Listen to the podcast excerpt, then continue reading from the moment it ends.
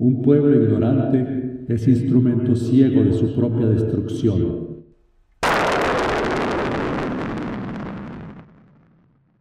Interesante cita, ¿no? De Simón Bolívar. Aunque yo no estoy del todo de acuerdo con él. Qué raro en ti. Porque es absoluta. Y yo no estoy de acuerdo que la ignorancia te lleva irremediablemente a la destrucción. Tenemos que la sociedad moderna mundial es extremadamente ignorante y sin embargo vive con buenos niveles de confort y de felicidad. Muy bien. ¿Ya escuchaste hablar acerca de la jaulita china? Mm, bueno, a los chinos les gusta tener a sus pajaritos en jaulas, pero no, no sé a qué te refieres. La jaulita china es un jueguito que se ha conseguido el gobierno chino, copiado del sistema electoral ruso, para mantener Mm, al pueblo mansito. Se les hace o se nos hará creer que elegimos al presidente o al primer ministro democráticamente, pero en verdad las cartas están marcadas. Mm, El sistema electoral está amañado. No me, no me parece nada nuevo, pero bien. Lo que te voy a contar a continuación es en base al trabajo de un politólogo chino, el profesor Simon Shen, de la Universidad China de Hong Kong. Ah, caramba, tenemos muchos Simones en esta conversación de hoy. Tenemos a Simón Bolívar, a Simón Shen. Curioso. Como te cuento, todo parte del sistema electoral ruso reciente. En ese sistema participan aproximadamente cuatro partidos.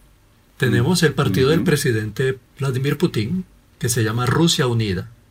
Recuerda que el presidente Putin ha sido electo desde el año 2000. Son 20 años que lleva ya este partido gobernando. Es un partido Tenemos sólido. que el modelo ruso es una democracia de representación plural. Muy bien. ¿En qué se basa la maestría electoral de este señor? Él se las arregla para manejar a los demás partidos a su conveniencia. Sí. Permite o mantiene al Partido Democrático Liberal, el cual es de derecha, es ultranacionalista y toma posiciones extremas como decir Rusia debe retomar Alaska. Recuerda que Alaska fue vendida en el siglo XIX a los Estados Unidos. Pero con estas posiciones extremas y nacionalistas, este partido hace ver al partido de Vladimir Putin como un partido moderado. Sí. Por el ala izquierda, permiten que siga el Partido Comunista. Y tiene mucho apoyo social, tiene mucho arrastre, tiene mucha convocatoria. Y ese ha sido el principal obstáculo, el que le hace sombra al partido de Vladimir Putin. Y tenemos también el partido Solo Rusia, el cual es un partido de izquierda. Mm, Toma muchas posiciones Sí. opuestas y críticas a Vladimir Putin, pero nunca hace propuestas concretas ni toma acciones concretas. Su única función es restarle votos, restarle arrastre popular al Partido Comunista, que es el otro partido de izquierda. Sí. Y con este juego de incentivar partidos pequeños y tenerlos enfrentados, se le facilita mantenerse en el poder al partido de gobierno, sin llegar a la violencia, Es un juego democrático. porque hay, hay Sí, muchos hay partidos. democracia. Y, y muy compleja. Y, y un juego democrático muy complejo, ¿eh? muy sofisticado. y se deja que la gente, todos hablen por internet, todos critiquen, todos se quejen. Eso es supuestamente el símbolo de una democracia. Mm, claro que sí. Además evitas que la oposición se una en contra tuya. No, ustedes son de izquierda extrema. No, no, aquellos son de extrema derecha. Entonces entre ellos Claro. mismos se están contrarrestando. Claro. Ujú. Puedes hasta manipular la intención de voto. Con estos partiditos, tú les puedes asignar causas que sean populares. Puedes llegar a acuerdos bajo la mesa. Tú vas ahora a levantar tal bandera, porque sabes que este partidito nunca va a tener el suficiente apoyo popular. O, o es un partido de ineptos Claro. y no va a conseguir hacer cambios Claro. reales en cuanto a esa causa. Pero la gente se va a sentir bien sintiéndose re- representada. Como dice el refrán, mucho ruido y pocas nueces. Buen refrán.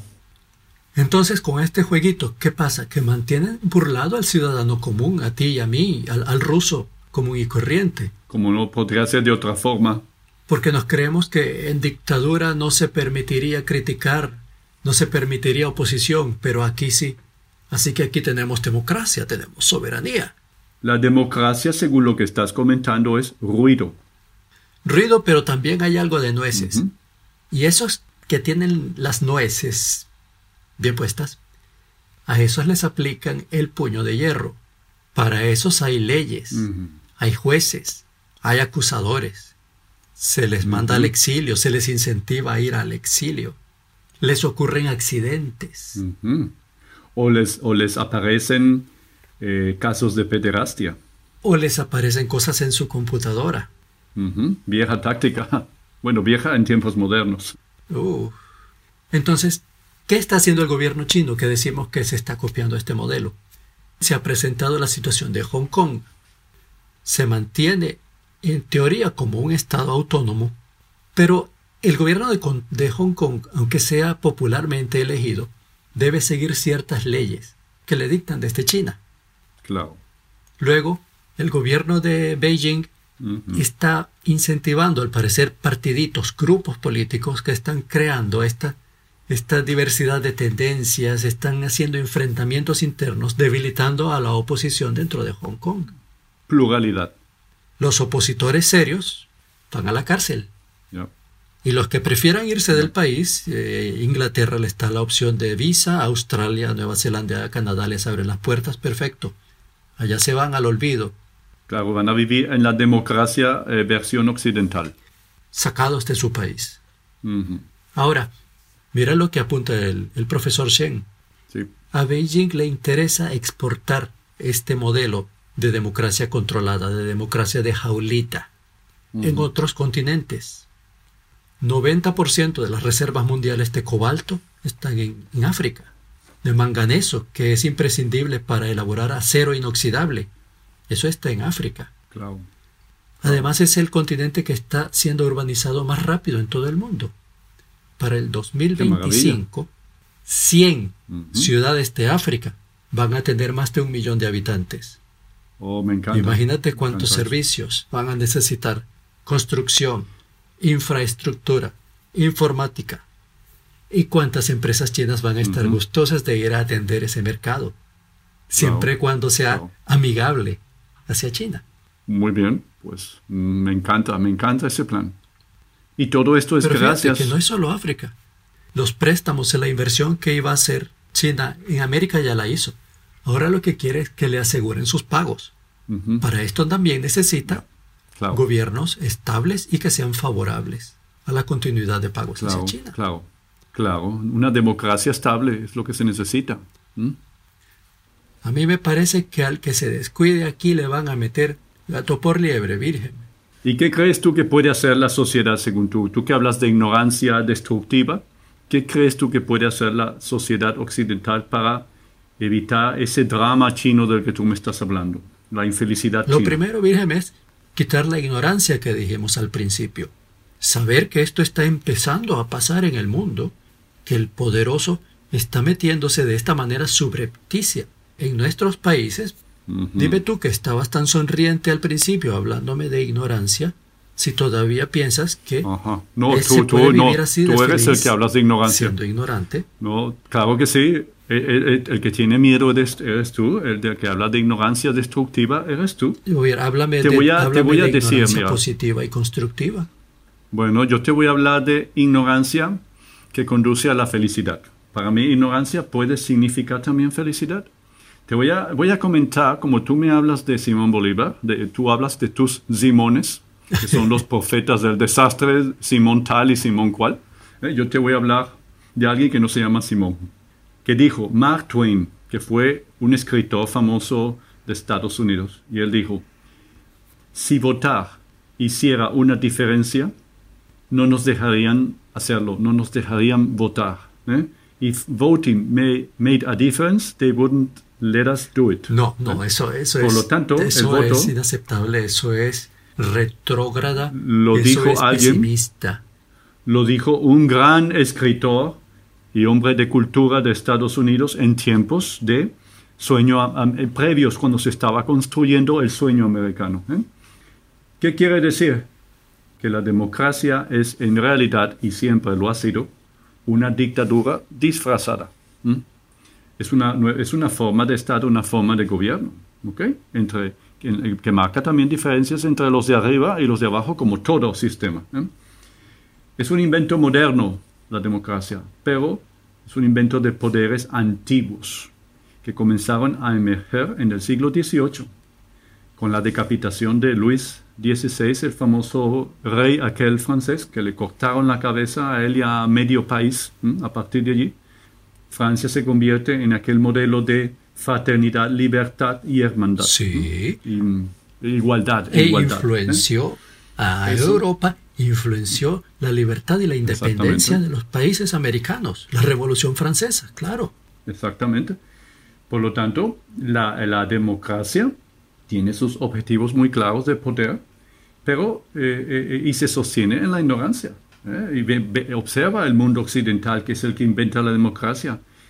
El ciudadano moderno es ignorante, muy, muy ignorante, y solamente le preocupa el día a día, sus necesidades cubiertas.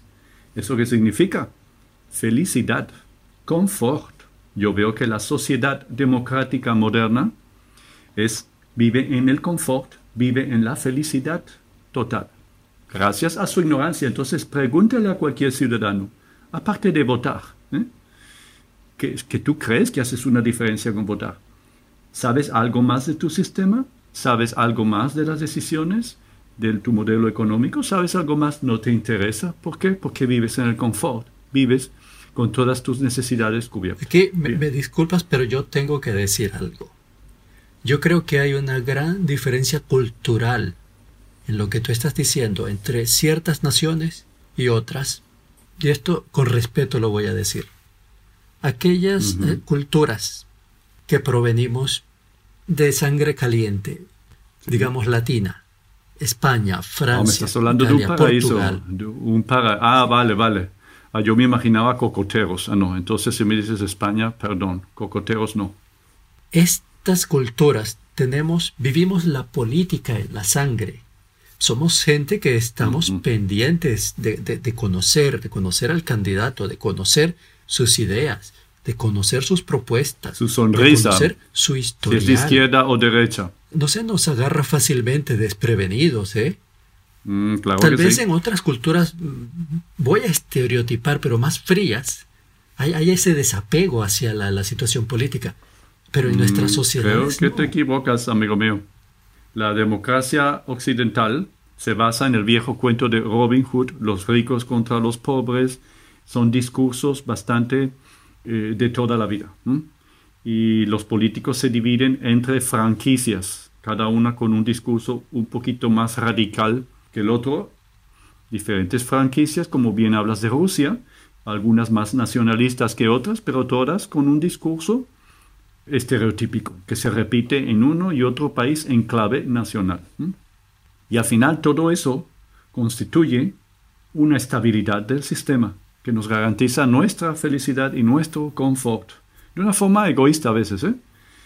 Y yo, eso que tú llamas la democracia eh, de la jaula china o algo así, yo lo puedo llamar, yo te propongo llamarlo la democracia de los canarios. De los canarios. Sí, de los canarios, y te voy a contar por qué. Ábrele, ¿tú, ¿tú alguna vez has tenido un canario, un pajarito? Sí. ¿Mm? ¿En tu casa como sí. mascota? Sí. Bueno, yo tuve uno cuando era niño. Mm, era una belleza de pajarito. Y yo quería verlo en libertad. Yo lo metía en mi habitación cuando era niño y yo le abría la puerta de su jaulita y lo invitaba a salir. Y él no quería salir.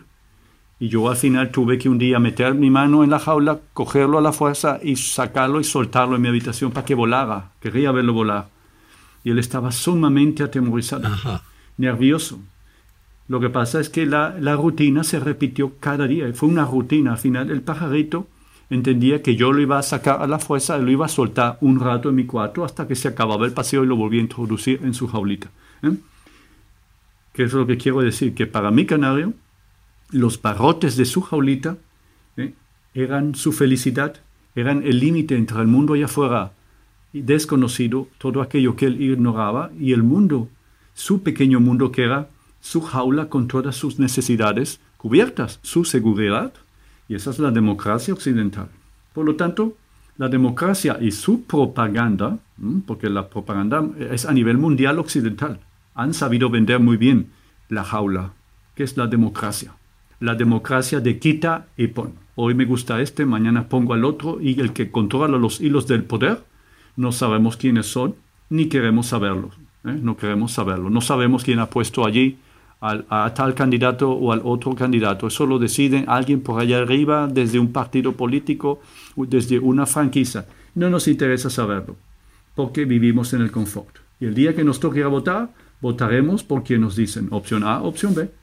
Esa es nuestra jaula y estamos felices. Y podemos mencionar intentos democráticos fallidos, simplemente porque no supieron preservar con éxito una democracia de jaula, como sí lo hacen en Estados Unidos, como sí lo hacen en Europa, como en China o como en Rusia. Y cuando me hablas de paraísos tropicales, tenemos un caso conocido, el de Venezuela, caso conocido en el mundo entero como una democracia también, donde había eh, altos niveles de felicidad en aquel país, era una nación mundialmente conocida por su prosperidad, pero no supo preservar precisamente su eh, estabilidad, no supo preservarse y permitió que cualquiera participara en aquello, cualquiera. ¿eh? Supuso su fin. Por lo tanto, ignorancia puede ser felicidad, excepto en aquellos casos en los que la democracia no era una jaula. Por lo tanto, ¿puedes vivir ignorante? Sí, solo si eres un canario que vive en su jaulita. Ahí sí puedes ignorar todo lo que hay afuera. Y si los chinos creen que esa es la felicidad del mundo, pues bienvenida sea.